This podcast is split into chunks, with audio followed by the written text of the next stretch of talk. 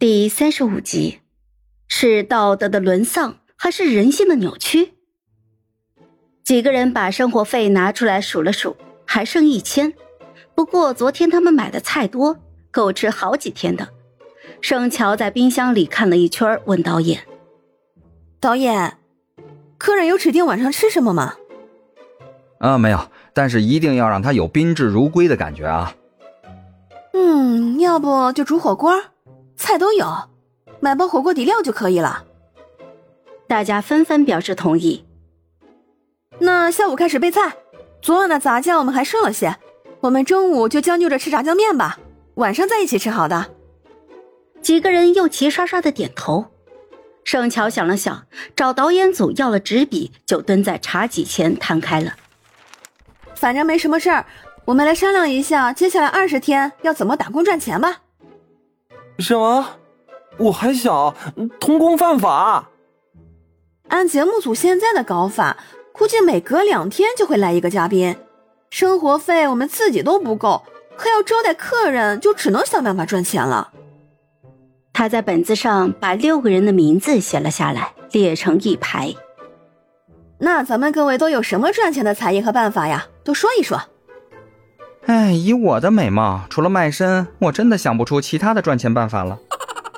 此刻弹幕上一片哈哈哈哈哈，盛乔理都没有理，乐笑突然说：“可以让霍希去广场上弹琴卖唱。”他提的这个方法其实是可行的。